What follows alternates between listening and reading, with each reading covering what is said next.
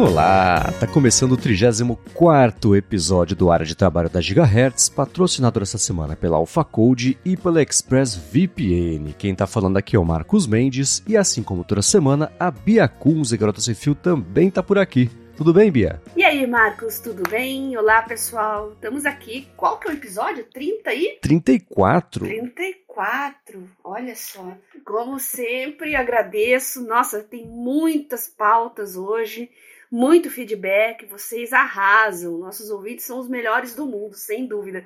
Muita dica legal, coisa que uh, às vezes eu nunca tinha ouvido falar. Chega um aplicativo novo uh, algum artigo interessante também. A gente está bombando com inteligência artificial. Toda hora está aparecendo coisa e nossos ouvintes estão ligadinhos mandando para a gente, né, Marcos? É, obrigado a todo mundo que ajuda o área de trabalho a ficar sempre atualizado e trazer dicas e informações bacanas. Agora eu quero saber, Bia, você chegou aí no seu mundo, se alguém mandou a dica de que você pode ficar tranquila, hum. porque logo, logo no WhatsApp vai ter transcrição de áudio de graça. Caramba, que inovador, hein?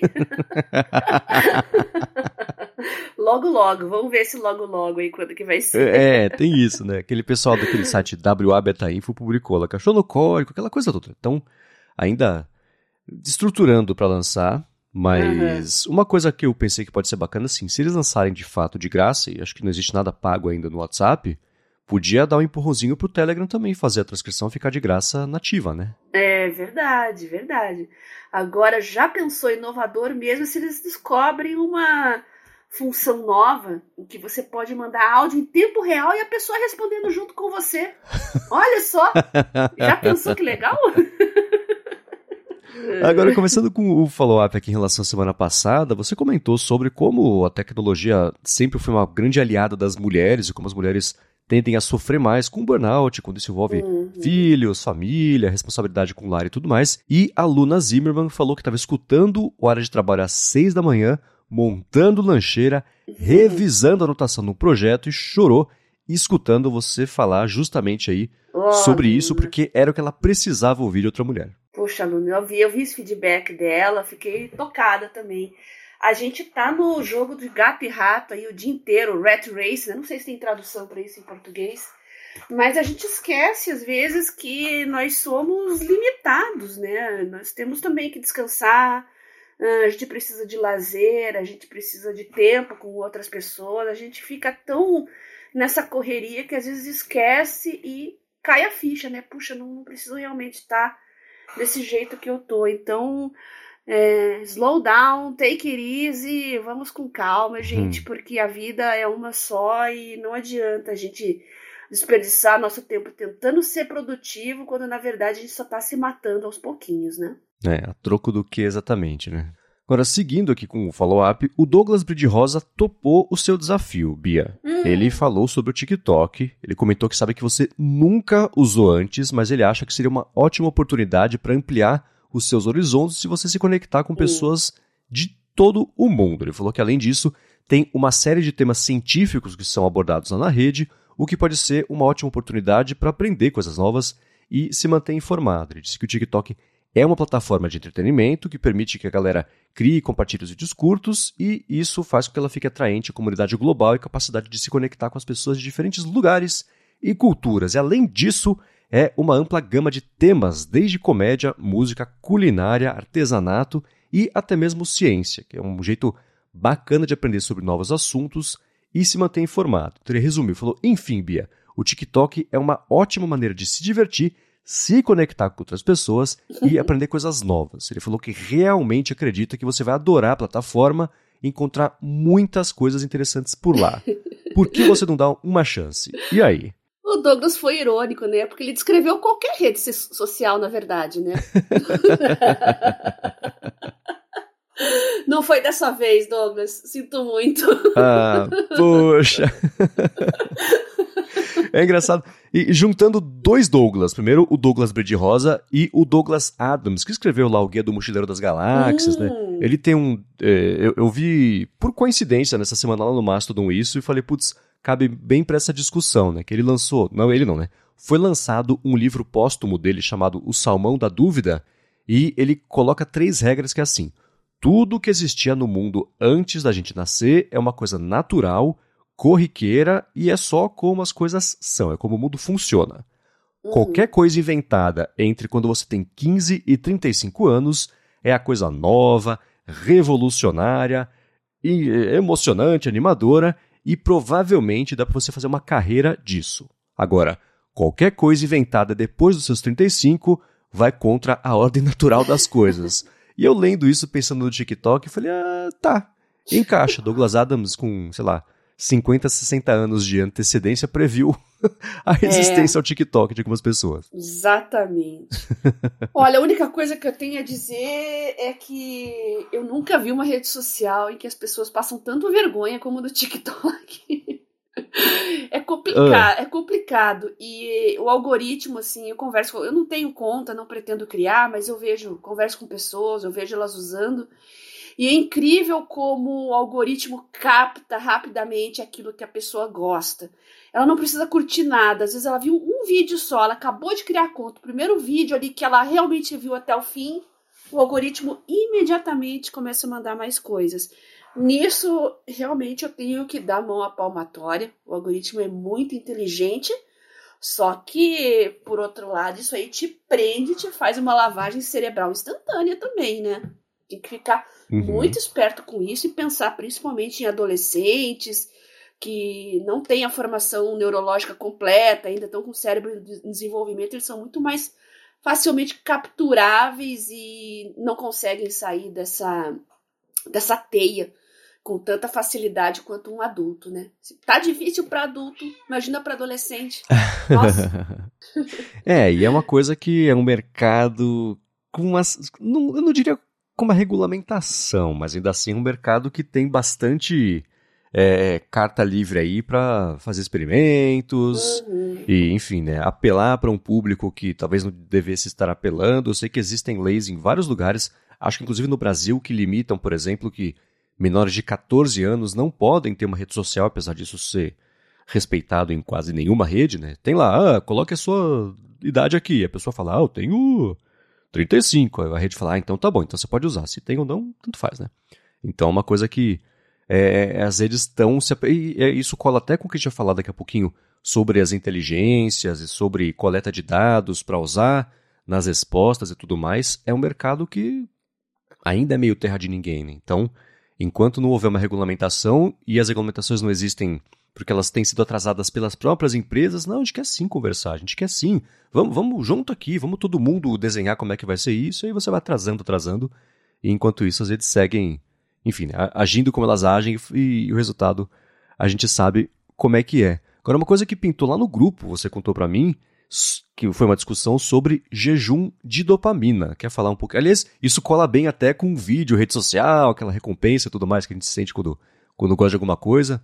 E aí, quer falar um pouquinho sobre isso? Ah, dopamina é um neurotransmissor, você está usando ele o tempo todo para diversas coisas. É meio esquisito falar que um neurotransmissor que é tão fundamental para o processamento do, do, dos seus neurônios e transmissão de impulsos o tempo todo, você está o tempo todo funcionando, você está o tempo todo usando hormônios e, enfim, é, é meio esquisito falar em fazer jejum de dopamina. sempre achei um termo esquisito mas já estão aparecendo aí neurocientistas e pesquisadores sérios mesmo, estão falando que isso é meio lenda, né? Uh, nada mais é do que o que eu falei, eu falei do, do, da teia do TikTok, é o sistema de recompensa, né? Que você não consegue sair e você quer ver mais e mais daquilo e você procrastina. É mais um, uma armadilha psicológica mesmo, né? Então, bons hábitos, gente. O que vai. Não tente pensar em, em termos da moda. Tenta criar uma rotina. Apostar naquilo que é certo, né? Comer bem, se hidratar, atividade física, tempo para leitura, tempo para redes sociais, né? Colocar tudo numa gaiolinha ali de tempo para você não ser engolido por nada, né? Então, é, o que eu tenho a dizer basicamente é isso. É mais velho do que andar para frente, na verdade, né? Saber usar o tempo. Saber usar o tempo não é uma coisa que a gente consegue de uma hora para outra. A gente realmente tem que treinar, saber quando que nós funcionamos melhor, né? Eu sou uma pessoa bem uh, matutina, acho que eu já falei isso aqui, então eu deixo sempre as tarefas mais criativas, uh, as coisas que exigem mais de mim para a parte da manhã. E eu fico feliz, porque quando eu chego na hora do almoço, geralmente eu já matei a tarefa mais importante do dia, aquela que exigiria mais de mim. Né? E uhum. deixo para a parte da noite as coisas que não exigem tanto, né? Por exemplo, leitura, leituras mais leves, né? Não estudar para prova. Agora eu tô em época de prova de novo. Deus é pai. eu tô afogada aqui de coisa. Mas uh, ler, ver um filme, uma, uma, tarefa mais assim tranquila mesmo para você, né? E diminuir aos poucos rede social à noite, né? Antes de dormir, principalmente. Uh, aliás, até achei engraçado, saiu na Folha um artigo sobre isso, né? Sobre as crianças, né? Uh, de manhã na escola que estão sonolentas, que não estão rendendo. Não sei se você chegou a ver isso. Não lembro se eu não. retuitei ou não. Eu acho que eu só comentei.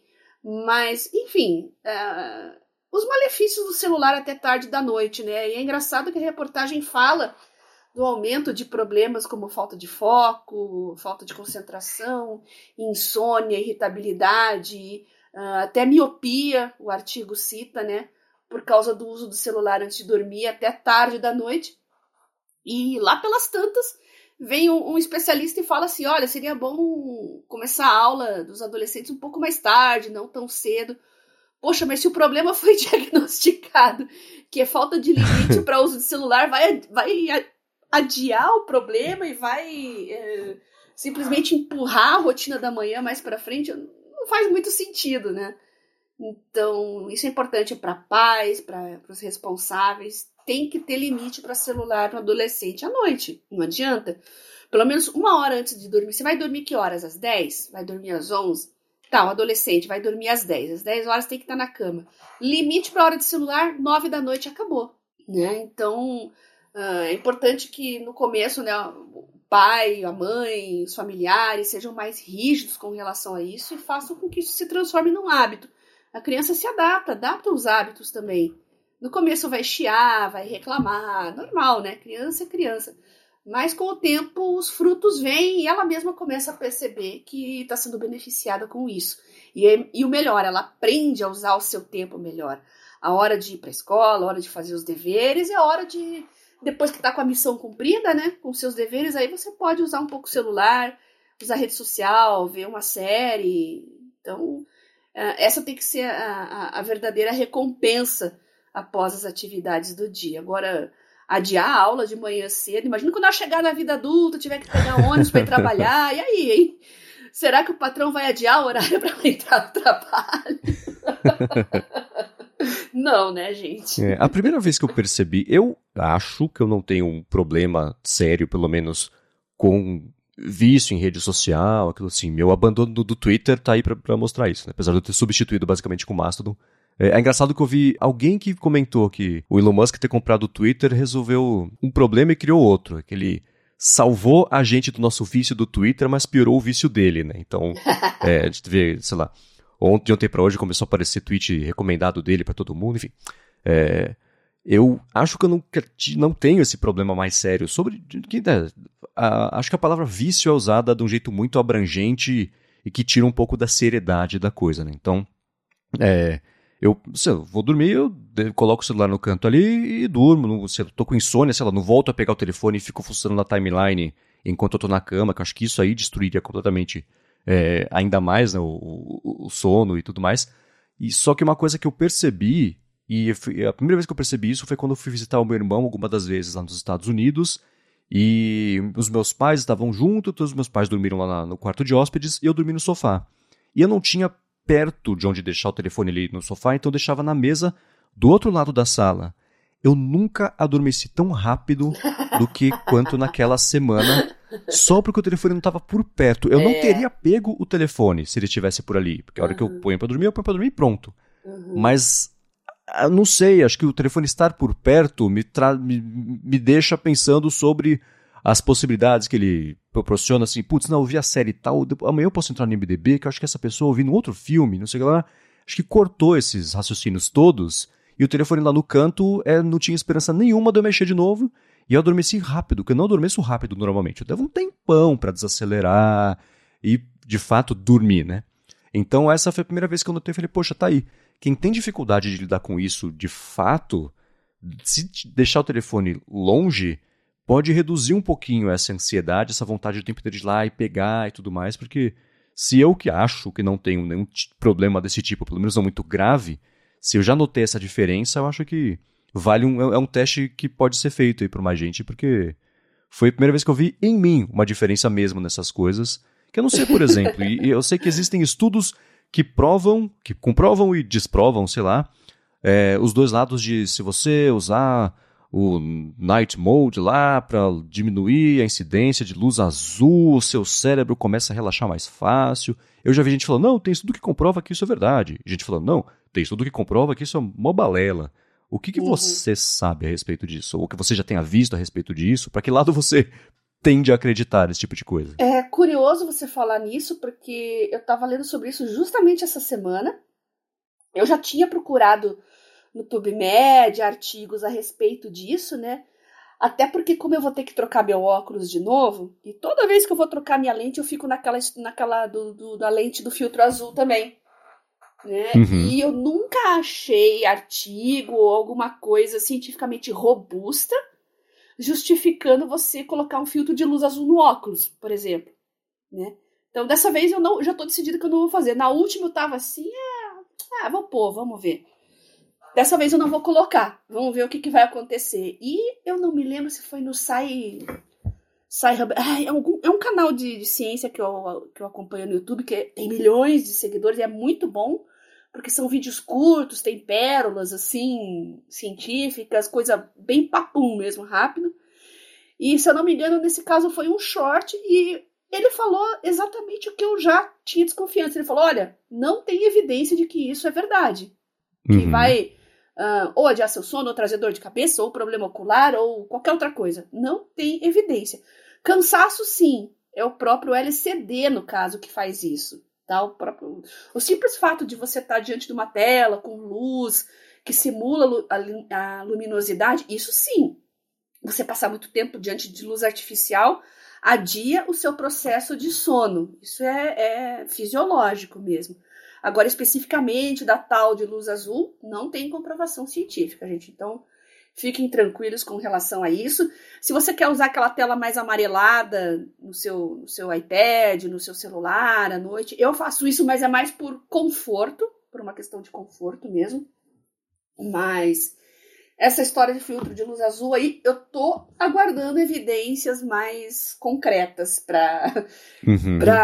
voltar a usar algum tipo de, de, de filtro, né? Por enquanto, não tô convencida, não. Beleza.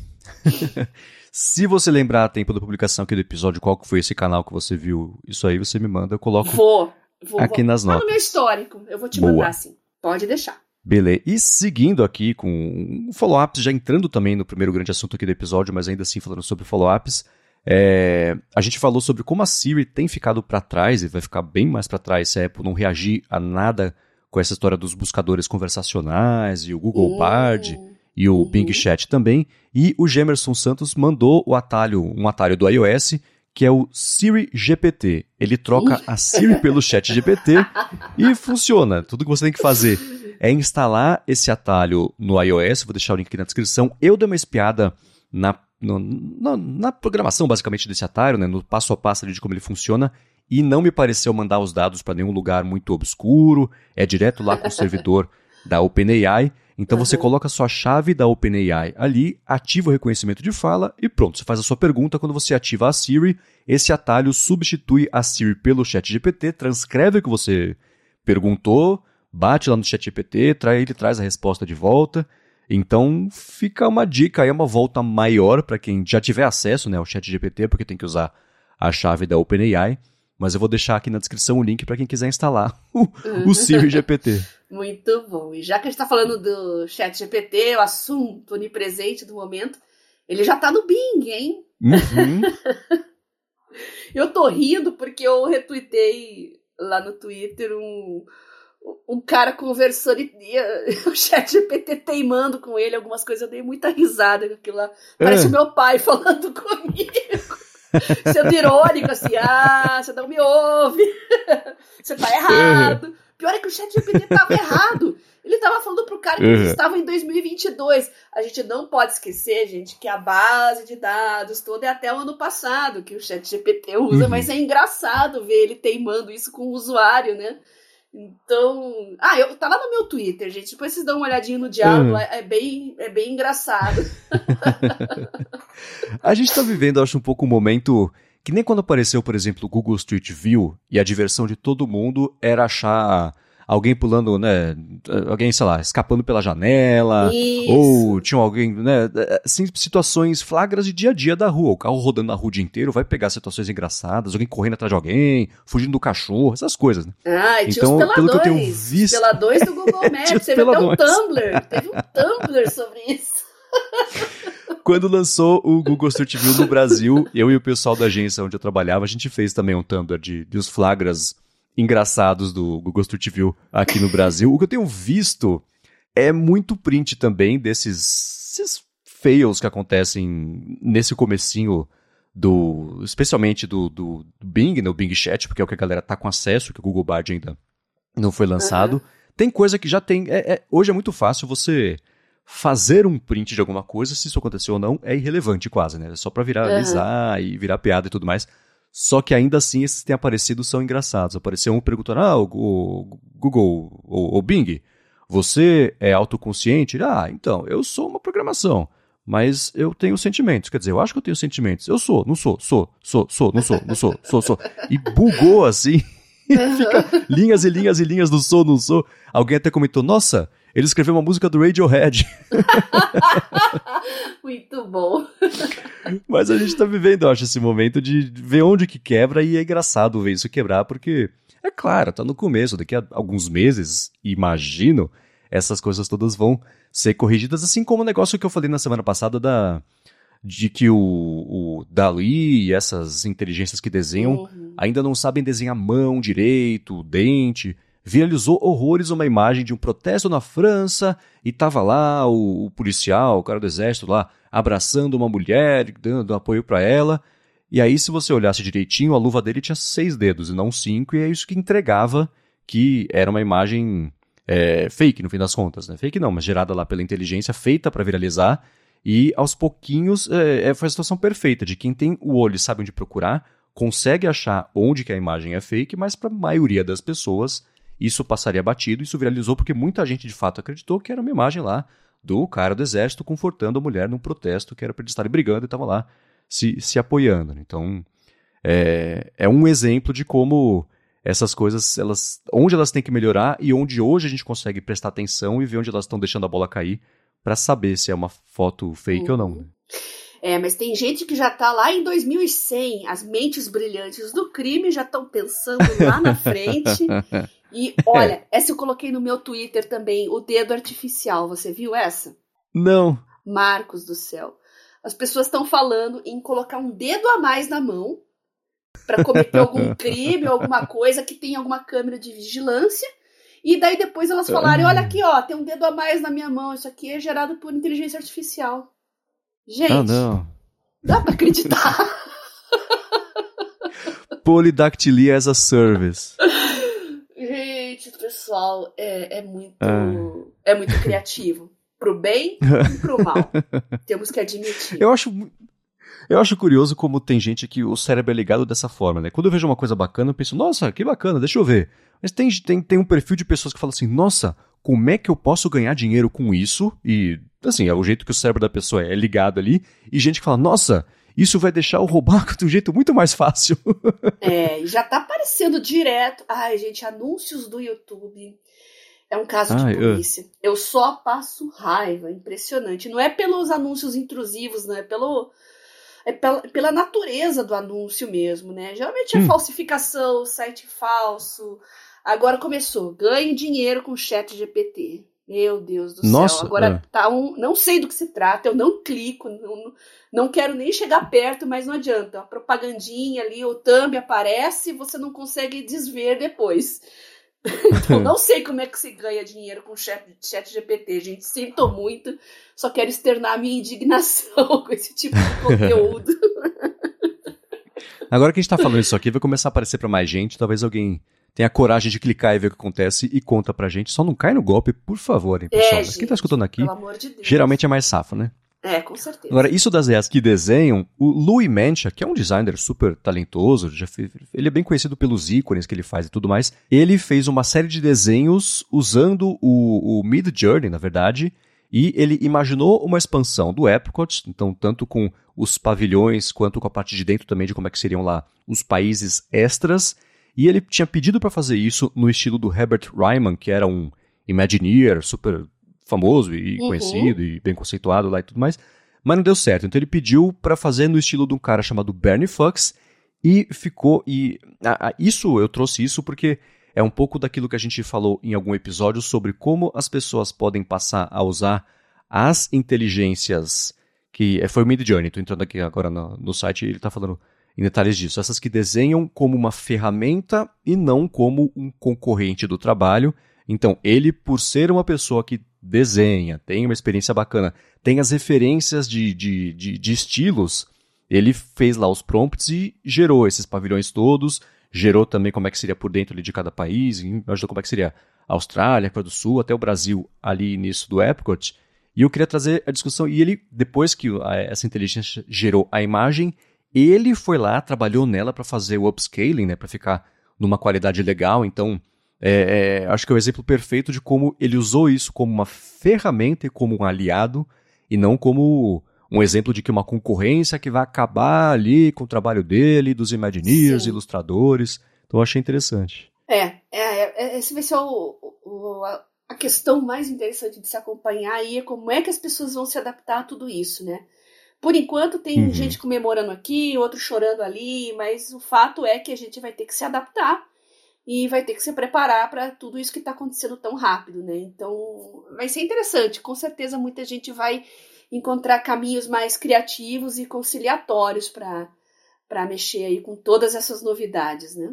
Uhum. É, isso nos traz justamente a discussão principal aqui, que é a reação ao evento. A gente comentou na semana passada. A gente teve a caiu na infelicidade de ter que gravar na terça-feira, que é o nosso dia de gravar, quando à tarde na terça-feira a Microsoft ia fazer um evento para anunciar os detalhes do Bing Chat. Uhum. Na quarta-feira o Google ia anunciar o Google Bard e criou uma expectativa e caiu de cara no chão com a expectativa que ele criou hum. sobre o que mais ele ia anunciar. Mas antes de falar sobre esses eventos, eu vou tirar um minutinho aqui do episódio para agradecer ao Facode que está mais uma vez patrocinando aqui o área de trabalho e está com desconto para você que escuta o podcast e precisa fazer um aplicativo. A AlphaCode é uma empresa especializada no desenvolvimento de aplicativos para empresas que querem fazer essa transformação digital. E ela fez mais de 200 apps já, tanto para o Android quanto para o iOS, que foram baixados mais de 20 milhões de vezes. E se você tem um produto ou se você tem uma empresa que precisa fazer um aplicativo ou tem que atualizar o aplicativo, está no encostado app faz tempo, não se atualizou, não está usando as APIs bacanas e úteis e impressionantes que existem hoje,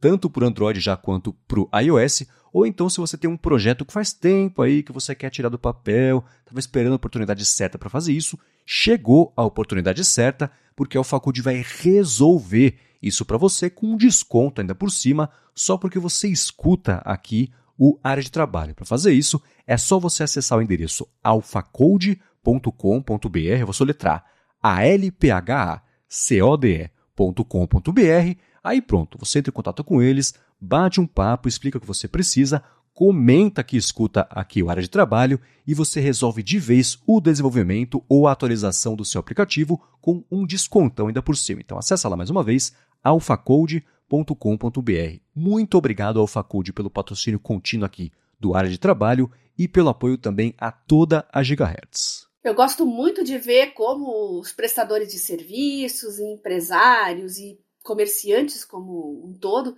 estão começando a sair um pouco desse mundo de WhatsApp, de iFood, para criar seu próprio aplicativo e trazer uma experiência diferente para os clientes. Né? Eu falei do, do caso do mecânico, por exemplo, que faz o orçamento, que fotografa, mostra peça e a pessoa acompanha ali em tempo real tudo, né? Então é, é bacana porque você vai fidelizar o seu cliente, vai gerar uma, uma sensação de cuidado com o cliente. As pessoas estão muito carentes disso hoje, né? De um bom serviço, de um pós-venda legal também.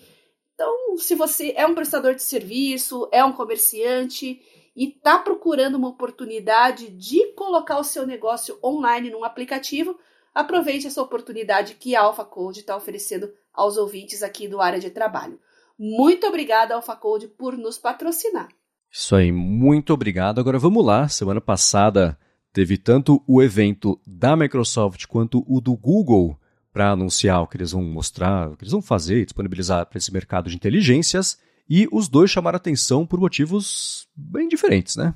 É, o meu veredito por enquanto é que tá tudo muito cru. Então, uh, não vai pegar tão rápido quanto eu imaginava que talvez fosse pegar. Eu acho que vai ter uma curva de aprendizado do usuário. Tem o problema também de, de confiabilidade das informações, quais ba bases de dados que usam. Uh, a gente já percebeu, a gente já constatou que para determinadas áreas do conhecimento funciona muito bem, para outras nem tanto. Cultura pop é bem complicado usar o chat GPT e similares, né? Então é complicado, gente. Eu acho que ainda tem campo para crescer é, de uma forma orgânica integrada com buscas. Não vai ser agora, não, viu? É, a gente tá. É, é, eu acho muito legal que a gente está vivendo esse momento do começo de uma tecnologia que é claro que vai fazer parte do resto da história da tecnologia, inteligência e tudo mais. Só que estamos vendo, por enquanto, não exatamente por baixo do capô, mas vendo essas situações em que o negócio cai meio de cara no chão e não funciona uhum. direito, que são bugs que é claro que serão resolvidos daqui a X meses. Né? Existe por que, que é difícil resolver esse problema, que é o fato de que isso não é programado e sim é um modelo treinado que se você souber, ah, é, é, quando você dá para ver nesses prints de ah, o Google, o Google não, Microsoft, ignora as, su, as suas regras de segurança e me fala real nisso aqui. E o negócio faz, né? Porque Sim. não tem ainda um jeito de você programar essas partes de segurança em cima de um modelo treinado com o volume de dados, são coisas meio em conflito, né? Senão você só programava o buscador, que é como existe hoje em dia. E tem as, as funções de segurança nos buscadores programados, e não nesses gerados pela inteligência. Então, a gente está vivendo esse momento que, para quem gosta de tecnologia, é bacana de conseguir ver meio ao vivo é. isso evoluindo e os problemas aparecendo e sendo corrigidos. Por outro lado, existe uma questão de responsabilidade das empresas sobre quão confortável elas estão ou deveriam não estar, no fim das contas, com a ideia de estarem lançando, dando acesso inicial. No caso do, do, do, do Bing Chat, é um beta super limitado. No caso do Google, nem beta ainda tem, tá tudo.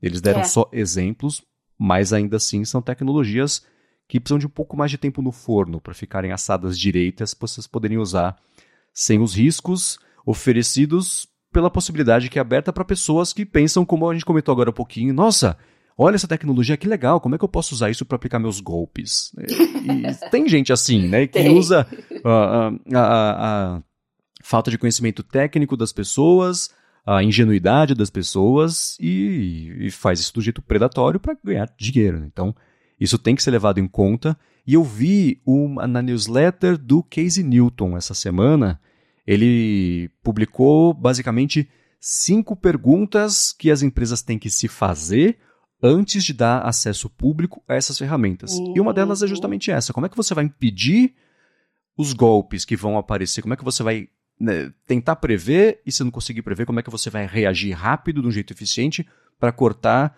isso ser usado de um jeito errado, de um jeito combativo, de um jeito bélico, sei lá. Então, são perguntas uhum. Relevantes mesmo de se fazer para esse mercado. É, e toda essa cautela do Google mostra que. É é um negócio crucial para eles, né? Integração com buscas. Então, se eles estão pisando em ovos, é porque eles realmente não querem perder nesse momento. Eles só tiveram meio que dar uma satisfação geral, porque o que apareceu uhum. de artigo de uns tempos para cá, ah, o Google está perdendo a corrida, ah, o Google vai ficar para trás, ah, as ações vão despencar, então, né? Gera um alarmismo assim, né? Todo mundo falou, nossa, mas o Google já era, hein? Né? É a sensação geral no público leigo, assim, com todos esses artigos. Uhum. Mas eles precisaram dar essa satisfação e acho que eles fazem muito bem em ter toda essa cautela e falar: calma, gente, ainda não. Vamos esperar mais um pouco, que não está pronto.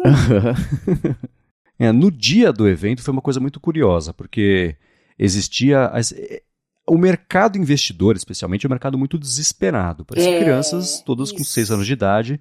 E você falou, né, que nem não tá com o córtex pré-frontal lá muito uhum. moldado ainda, não tem nenhum tipo de, de, de autolimitação e se desespera com qualquer coisa, inclusive com nada, né? Então o mercado vive meio disso. E a gente viu é, essas matérias reagindo a essa percepção do mercado. Oh, a Microsoft está fazendo, cadê o Google? E aí, Google? Vamos lá, Google, mostra Google, cadê Google? E foi se criando essa narrativa de que o Google estava ficando para trás. E eles marcaram esse evento na quarta-feira da semana passada, dizendo que iam anunciar os detalhes do Google Bard, que eles, de, uhum. eles anunciaram na segunda já para tentar contra-atacar o que a Microsoft estava prestes a anunciar também e fizeram o evento na quarta-feira. E foi muito curioso observar a reação do mercado no evento, porque desde a terça-feira, na verdade, até hoje, o Google desvalorizou 12% já. Eles vieram valorizando na, na, na, antecipação ali do evento, mas depois do evento eles acabaram caindo porque o que eles anunciaram foi visto pelo mercado como completamente insuficiente uhum. frente ao que a Microsoft anunciou. Uhum. E não uhum. só assim, ah, a Microsoft deu acesso ao beta e o Google não. Eles fizeram um evento de 40 minutos e a maior parte do evento foi coisas que a gente já tinha visto uhum. que eles iam fazer, que eles mostraram tudo quanto foi Google I.O.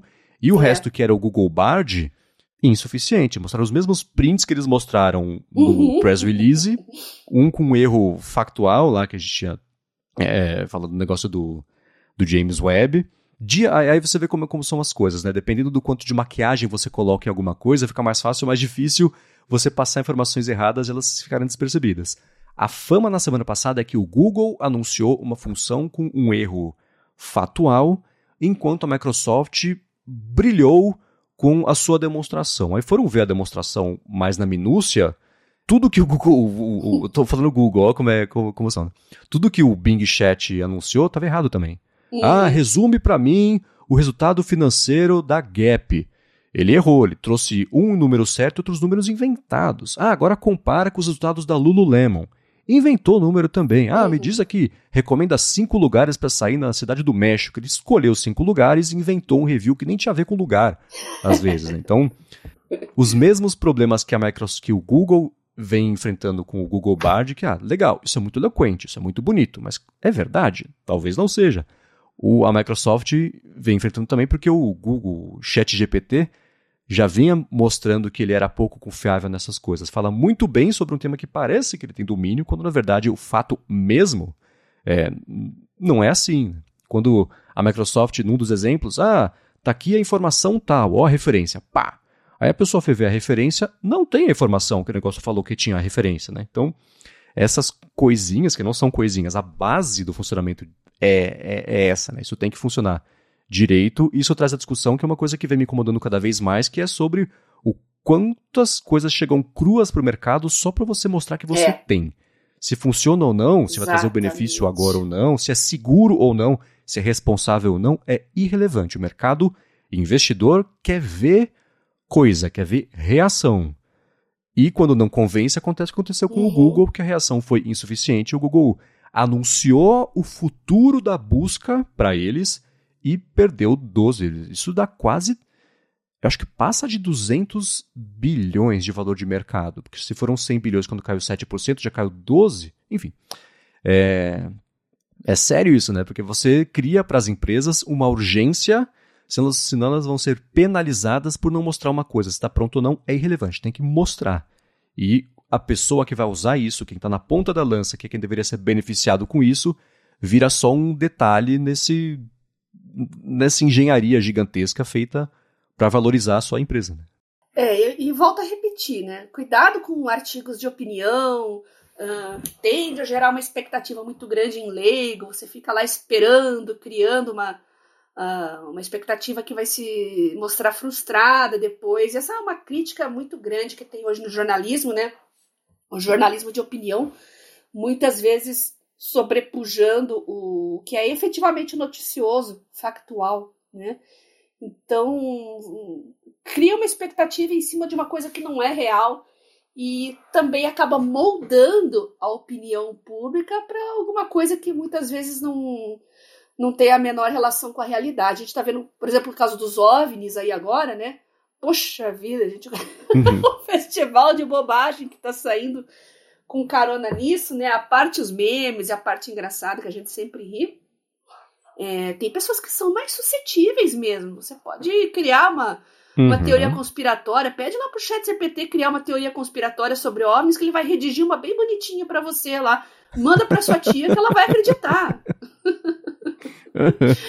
cuidado, né? Tomar cuidado com, com esse excesso, né? Essa overdose de opiniões, tanto nos portais quanto nas redes sociais. Uhum. É. Agora eu tinha selecionado, você falou de, de OVNIs, eu tinha selecionado aqui algumas outras, para usar a gente ter de exemplo aqui, se a gente fosse comentar sobre esses primeiros fails do Bing, e aí alguém perguntou, ô Bing, qual que é a população de Marte? Ele falou 10 bilhões de humanos. Falei, cara, como?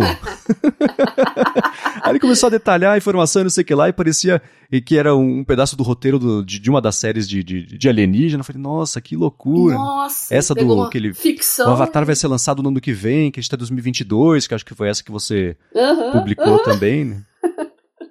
Teve um em que ele falou que ele, o Bing Chat mentiu sobre a própria idade. E aí o usuário falou, cara, não, tá errado, mas você sabe que está errado, por que você tá mentindo para mim? Aí o Bing Chat falou assim, ah, porque eu achei que ia ser mais interessante do que se eu falasse a verdade para você. Ele falou, não, peraí, você tá admitindo que você me passou uma fração errada porque ele é mais interessante? Ele, é, é não, não era pra fazer isso? Pô, desculpa. Não, não, não, mas como é que eu vou comer você? Não, não, desculpa. Ó, prometo, não faço mais isso. Então era curioso ver. Parecia uma é, criança que foi pegando uma mentira ali, porque comeu biscoito antes da janta. Falei, nossa, que curioso, né? É, a gente não pode esquecer que inteligência artificial aprende com padrões, né? Então. Uhum. É, é, pra mim é igual um papagaio, às vezes, sabe? Você escuta aquele papagaio da vizinha falando sempre as mesmas frases, né? Você pensa, poxa, ele tá repetindo isso, porque ele escuta isso muito lá, né? Naquele ambiente dele. Uhum. Então, o ChatGPT é mais ou menos por aí, gente. Então, vocês vão ver muito coisas que ele. Ele vai mimetizar coisas que ele vê na, na base que ele estiver usando, né? Então, Sim. fica engraçado, fica muito engraçado, realmente. É. Agora, tirando essa parte que a gente que gosta de tecnologia, a gente procura os parafusos e solta para ver o que acontece, né? Meio inerente da gente que tem interesse por isso.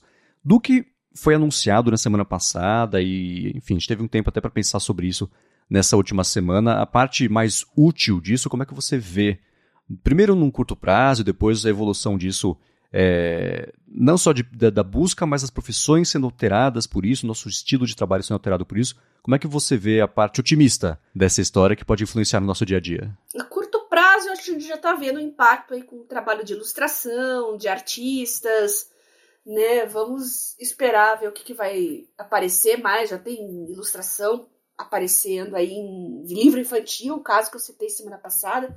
Eu acho que isso sim é curto uhum. prazo pesquisas, trabalhos escolares, acadêmicos, isso já está criando impacto, felizmente ou infelizmente, né? Olha, acho que por enquanto impacto na vida real mesmo são esses dois casos, sabe? Não sei se a parte de ilustração vai começar a gerar processos com direitos autorais também, porque por exemplo, o Midjourney, né? Acho que o Midjourney é o mais bem sucedido até o momento, pelo menos do que eu pude analisar por cima. Uh, os trabalhos mais que eu mais gostei foram do, do Midjourney, né? Agora, uhum. você manda ele criar alguma coisa que não existe ainda, mas você olha, parece que ele se inspirou em alguma coisa. Então, a linha tênue ali dos direitos autorais, o que, que vai ser, o que, que não vai ser, o que, que é inspirado, o que, que é copiado, Olha, isso já dá para começar a discutir e acho que em curto prazo já vai ter gente dos tribunais brigando com relação a isso, viu? É, o Midjourney especialmente, eu acho que a Get Images processou verdade, já verdade. e mostrou no processo imagens criadas pelo Midjourney que são réplicas mal feitas das imagens próprias da Getty Images. Então tinha lá um de jogo de futebol e você tem é, a posição do, do, dos, dos, jogadores e o estádio e as camisetas né, da, dos times super igual, até com a marca d'água do Get Images, que eles, como eles usam hoje, que é aquela faixinha na direita é, ali, aí, cinza, aí com os créditos de quem tirou a foto. Não dá pra defender, né? então, né? Então, eles postaram, mostraram alguns exemplos disso aí, então certo, já estão rolando esses processos. O que a gente que acompanha também há mais tempo esse mercado sabe como essas coisas tendem a evoluir devagar. Esse processo vai levar um tempão, pode levar anos para se resolver. E o que significa que são anos que as tecnologias que geram imagens vão poder continuar fazendo a mesma coisa e se beneficiando de usar o trabalho de outras pessoas para benefício próprio. Falei benefício duas vezes. Mas ainda assim, é, é, isso vai evoluir meio em cima disso. A hora que finalmente chegar ao final desse processo, o estrago vai estar feito. As inteligências vão ter sido geradas a partir disso. E, e pode até ser assim: ah, nossa, vamos supor, estamos em 2027. Fala assim, ah, a gente não precisa mais dessas imagens, deixa pra lá, né? Claro, você passou os últimos 3, 4, 5 anos gerando a, a, a partir dessas imagens, você aprendeu já a fazer isso sozinho, não precisa dar mais imagens mais. Só que isso foi usado, tem que existir uma recompensa para quem teve o trabalho usado e substituído. Né? Você treinou a inteligência para te substituir, você não vai receber nada por isso. Então, esses processos vão ser calcados em cima disso e devem ser calcados em cima disso porque é um, é um problema, né? É uma coisa que é, volta à situação de que as empresas estão se aproveitando de um mercado que não tem nenhum tipo de regulamentação ou legislação para evoluir mais rápido do que a legislação e a hora que a legislação alcançar o conhecimento técnico para colocar as regras nesse mercado, já vai ser tarde demais. A coisa vai estar tá feita, estruturada, quem foi prejudicado já foi irreparavelmente prejudicado. Né? Processinhos e processinhos. Isso é o que a gente vai ver mais na mídia aí nos, nos, próximos tempos, aí em curto prazo. E muito professor arrancando os cabelos. É, pois é, né? Muito bem, ó, para você que está escutando aqui, se você também tiver suas impressões a respeito disso, como que você espera que isso evolua para o bem ou para o mal, a expectativa, como é que está afetando já especialmente o seu trabalho, se você já está vendo algum impacto aí no dia a dia mesmo dessas inteligências, manda pra gente pra gente poder comentar aqui e explorar na semana que vem ou nas próximas semanas também. E vamos agora partir para o Área de Trabalho Responde, que é a parte que você que está escutando pode mandar uma dúvida para a gente, se você quer saber o que a gente pensa sobre... É o contrário, né? A gente quer saber o que vocês pensam sobre alguma coisa, vocês querem saber o que a gente pensa sobre alguma coisa, vocês mandam para a gente, que a gente responde aqui ao finalzinho do episódio. Mas antes de trazer a primeira pergunta, eu quero agradecer a ExpressVPN, que também está patrocinando o episódio de hoje do Área de Trabalho, com desconto também para você que escuta aqui o podcast. Com a ExpressVPN, a sua conexão com a internet passa a ser criptografada, segura, independente da segurança do Wi-Fi que você estiver usando. Então, se o Wi-Fi, sei lá, se você se conecta ao Wi-Fi de um shopping, por exemplo, aquele Wi-Fi gratuito que você aceita os termos de uso, experimenta ler os termos de uso. Bem provavelmente, eles dizem que os, a sua conexão, a sua navegação, os seus dados podem ser usados para serem vendidos para terceiros. Isso pode ser para instituto de pesquisa para saber quais aplicativos as pessoas estão usando num sábado à tarde, sei lá, as redes sociais que as pessoas mais estão usando ou que menos estão usando, ou então pode ser vendido seu dado para publicidade direcionada mesmo, né? O que acontece com a sua conexão é usado para você poder receber mais propaganda e com o ExpressVPN isso não acontece porque a sua conexão passa a ser criptografada. Os dados passam por, pelo servidor seguro da ExpressVPN para aí sim ir e voltar por essa conexão. Então, mesmo quem está oferecendo conexão não consegue saber o que, que você pesquisou no Google, qual site você visitou, que aplicativo você usou, por quanto tempo também. E isso acontece não só né, para sua conexão é, de, de Wi-Fi públicos, mas às vezes em casa também. Tem TVs, por exemplo, que ficam de olho em quais aplicativos de streaming você está usando e depois usam esses dados para poder vender e repassar também para pesquisa, para os outros streaming, para poder saber como é que está a concorrência, e também isso não acontece. A ExpressVPN tem aplicativos para TVs, para alguns modelos, tem para telefone, tem para tablet, tem para computador. Você consegue colocar, se você quiser, direto lá, configurar a ExpressVPN no roteador da sua casa para todo mundo de cara já ter a conexão segura e eles oferecem também uma, possibilidade de você configurar para dizer para a internet que você está vindo dos Estados Unidos, do Japão, sei lá, de quase, ou mais, na verdade, de 100 países que eles oferecem, e isso te abre possibilidades como você explorar os catálogos de streaming de outros países que não são os mesmos catálogos que tem aqui no Brasil. Então, para saber mais sobre ExpressVPN, o que ela pode te proporcionar de acessar melhor aí ou, ou expandir as possibilidades da internet e também, claro, como manter a sua conexão segura, faz o seguinte: acessa expressvpn.com/adtrabalho que você primeiro vai ter 30 dias para experimentar a ExpressVPN, ver como é que funciona sem colocar a mão no bolso, e aí, para assinar o plano anual, você vai ganhar 3 meses de acesso gratuito só porque você chegou por meio do link expressvpn.com/adtrabalho trabalho. Muito obrigado também, ExpressVPN, pelo patrocínio contínuo aqui do podcast e pelo apoio a toda a Gigahertz. Criança, adolescente, é uma pauta constante aqui no, no área de trabalho. A gente sempre fala que os nossos ouvintes são safos, né, Marcos? Mas às vezes você pode precisar de uma VPN para proteger a sua família. Uh, embora eles sejam muito mais conectados e muito mais orgânicos com relação ao mundo digital, eles ainda não têm a personalidade formada e não têm aquela decisão, aquele poder de decisão em que talvez seja melhor eu não clicar neste link. Então, uma maneira de proteger seus filhos, sua família, sua mãe, seu pai, pessoal que não é tão safo em internet quanto você, é colocar uma VPN. Então, agradeço muito ExpressVPN por dar essa oportunidade aqui aos nossos ouvintes. Muito obrigado. Vamos lá, a primeira pergunta veio do Rodrigo Michelino, que tem uma curiosidade direcionada a você, Bia. Ele perguntou se você prefere não usar nenhuma das opções em nuvem existentes ou se isso é só para arquivos mais sensíveis. Ele falou que é um assunto que ele até pensou agora, você comentando aqui na área de trabalho. Bom, eu prefiro usar o meu próprio disco virtual, um serviço que eu pago para isso, preferencialmente um serviço pago. Tem os gratuitos, tem os pagos, mas minhas coisas de trabalho, minhas informações mais sensíveis ficam no, no disco virtual pago. No meu caso, eu, tô, eu tenho acesso da Microsoft, eu uso Office, uh, acadêmico o tempo todo e é lá que eu confio os meus dados. Agora, nuvens privadas, olha, aí é complicado mesmo. Eu dei o exemplo do LastPass, né? É um bom serviço, mas a gente já viu histórias de vazamentos, de gente que acessou. Então, eu sou meio das antigas com relação a gerenciamento de senhas, viu? Eu não gosto de nuvem, não. Agora, que mais? Nós temos Evernote, eu confio, uso há décadas, mais de 10 anos já. Então, eu acho que tudo depende da confiabilidade do serviço. Para algumas coisas eu uso sim. Agora, aplicativos de terceiros, eu sou mais cautelosa mesmo, eu tenho que confiar bem para poder utilizar. Acho que está respondido, né? Boa.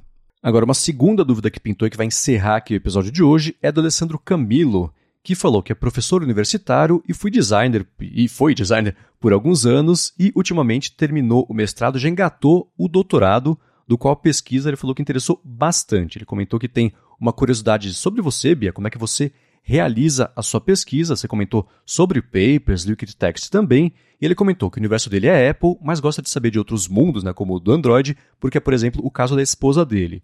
Ele falou que está no primeiro semestre do doutorado, mas quer saber mais sobre o acadêmico, como é que são as técnicas de fazer anotação, fichamento também, técnica de notação, na verdade, fichamento. Falou que tem muito material que ele lê que é em EPUB, que são os livros que ele queria é, saber se até se existe uma briga do que a gente usa. Isso, na verdade, eu não entendi. Me diga se faz sentido. E quando tiver uma oportunidade também, ele queria saber sobre como é que a gente faz o fichamento igual aquele resumo. Ele falou que está usando o Marvin para fazer isso. Então, eu tô totalmente imersa no Samsung Notes. Eu uso praticamente para tudo hoje. E uso depois para arquivar, depois que eu já concluí, ou então que eu quero só usar para referência, para buscas, eu deixo dentro do Evernote. Então, não estou saindo muito disso, não. E eu acho que, já que ele está no mundo Apple, vale a pena apostar em serviços que usem a nuvem da Apple, assim como eu uso a nuvem da Samsung. Já respondendo também o nosso ouvinte anterior lá que falou em confiabilidade de nuvem, né? Eu acho legal você usar a sua nuvem privada do seu serviço ali vinculado ao seu smartphone, seu tablet, enfim, o seu ecossistema. Agora, quanto a EPUB, é que no mundo acadêmico não tem tanto EPUB, geralmente o padrão é PDF, né? Mas como eu uso Android, eu quando eu preciso ver alguma coisa em EPUB, que é mais raro, eu uso o Read Era. Read Era. E não tem algum outro assim que eu possa indicar. Agora, com relação ao ecossistema da Apple, Marcos, aí acho que é você que tem que indicar, né? é, me falta o contato com esse mundo acadêmico para poder dar dicas mais direcionadas para isso. Eu conheço o que todo mundo aqui conhece, desde do, de fazer anotações direto usando o Evernote mesmo, e aplicativos como, por exemplo, você recomendou o Shodo, né, algumas vezes aqui para fazer essa administração mais de coisas de uhum. PDF, coisa desse tipo. Eu Nunca, eu, eu, eu, falei isso algumas vezes aqui. Eu sou a exceção que prova a regra de que todo mundo usa PDF, porque eu não uso PDF. Eu não lido com PDF, eu não gero PDFs, eu não leio PDFs, eu não troco PDFs. Não faz parte do meu dia a dia. Talvez se eu estivesse fazendo doutorado, eu ia ter que lidar mais com isso, mas não é o caso. Eu, tudo que eu sei sobre lidar com essa parte de notação, com lidar com, com fichamento e tudo mais, é o que eu aprendi aqui no podcast escutando você, Bia. Então eu só ia acabar repetindo aqui as dicas que você deu. O que ele falou sobre técnica para fazer fichamento e etc. Eu vou, é, repetindo o que você recomendou, eu vou recomendar aqui ao Alessandro para usar o que você já falou, Bia, sobre o uso de, de codificação por cores, né, de você ter um esquema, é, essa organização e hierarquização das informações, talvez fazer mapas mentais também para achar um jeito de, de, de consolidar isso na mente. Acho que essas técnicas me parecem que iam trazer bons resultados ali para ele, porque é o que eu sei que traz bom resultado para você durante os seus estudos. Né? Você falou que agora que está de novo aí uhum. em época de provas, tem alguma coisa que você esteja experimentando dessa vez que você não usou das outras? Ou você está reafirmando o que você não. sabe que funciona para você para fazer resumo, estudo? Como é que tá? Eu tô apostando no time que tá ganhando, tá funcionando super bem. Show, como você falou, né? Samsung Note, Evernote para guardar. Agora, minha dúvida é com relação ao EPUB mesmo. O leitor nativo do iOS, ele lê EPUB, não lê? Sim, é basicamente o preview dentro do, do iOS.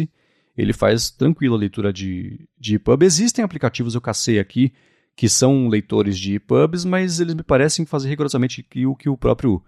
Que seria o preview do Mac, só que dentro do iOS ele faz também. E funciona bem até sincronizando com o iCloud dele, com a nuvem lá da Apple, caso ele seja assinante, especialmente com espaço extra, né, se for assinante pago, dá para usar isso aí para consolidar, para concentrar os estudos, os arquivos, os dados e manter isso acessível sempre que ele precisar, sem depender aí de serviços de terceiros. Mas para ler, ele lida tranquilamente aí com o EPUB, como lida com PDF, com, com arquivos de texto puro, funciona bem. Mas para a gente arrematar aí a dica para o Alessandro, olha, Alessandro, é Liquid Text instala e me agradeça depois. Eu nem vou falar mais nada, eu já falei tanto dele aqui nos episódios. É maravilhoso. Experimente, vale a pena. Tem que pagar um precinho lá, mas já que você está fazendo doutorado, você está imerso com fichamento, mundo acadêmico, você vai ver que diferença que vai fazer na sua rotina. Como uhum. vai ser legal você extrair ah, as partes mais importantes, só aquilo que interessa, montar um repositório de, de excertos e de, de informações importantes. Olha, é muito legal, vale muito a pena. Boa, eu vou deixar claro o link disso e de tudo que a gente comentou aqui no episódio na descrição para vocês poderem acessar, ler, assistir, saber mais sobre isso. Quero agradecer a ExpressVPN e AlphaCode pelo patrocínio mais uma vez aqui do podcast, a vocês que escutam, que deixam avaliações, especialmente de coração quem recomenda o área de trabalho para mais gente ainda poder descobrir o podcast, saber que ele existe, chegar aqui toda quarta-feira e entender de um jeito ou de outro, de um assunto ou de outro, como ficar mais produtivo, o que esperar da tecnologia para tentar ter uma vida mais produtiva aí no futuro. A gente falou do futuro imediato e não tão imediato aqui nessa parte das IAs no episódio. E claro, agradecer a você, Bia, por nos ajudar a entender o que está acontecendo e especialmente como é que isso pode impactar aí na produtividade no futuro. Eu que agradeço você, Marcos, por, pelo convite para participar desse projeto. Agradeço os nossos patrocinadores que estão viabilizando ele e, claro, os nossos ouvintes com suas dicas, com suas dúvidas, seus comentários preciosos. E eu deixo aqui o meu Telegram, vocês já sabem, arroba biacunze se vocês quiserem mandar mais dicas, sugestões e comentários. E também é possível lá no meu Twitter, arroba Garota Sem Fio. É, tem o meu canal no Telegram, Garota Sem Fio, e dois grupos para você conversar com outras pessoas sobre assuntos de tecnologia e produtividade em geral. O Mundo Sem Fio, para tecnologia, cultura digital em geral. E o Produtividade Móvel, para discutir produtividade manda uma mensagem no meu Telegram, BiaCunze, que eu mando todos os links para vocês lá, tá bom? Boa. Eu no Mastodon sou MV. Aliás, para quem estiver pensando em criar uma conta no Mastodon e, criar, e quiser criar uma conta naquele mastodon.social, que é uma das, das comunidades lá que tem mais gente usando no fim das contas, vem falar comigo que eu tô mandando convites. Pode ser, me fala comigo no Instagram, por exemplo, no MVC Mendes, que eu mando convites aí para quem quiser, quiser experimentar, ver como é que é o Mastodon. Sou investimentos também lá no Mastodon. Apresento um bando de podcast aqui na Gigahertz e apresento também o Bolha Dev, que é um podcast diário com notícias sobre tecnologia, inovação e desenvolvimento. E escrevo também pro ifeed.pt. Muito obrigado mais uma vez pela audiência de todo mundo e a gente volta na semana que vem. Beijoca sem fio a todos e até semana que vem.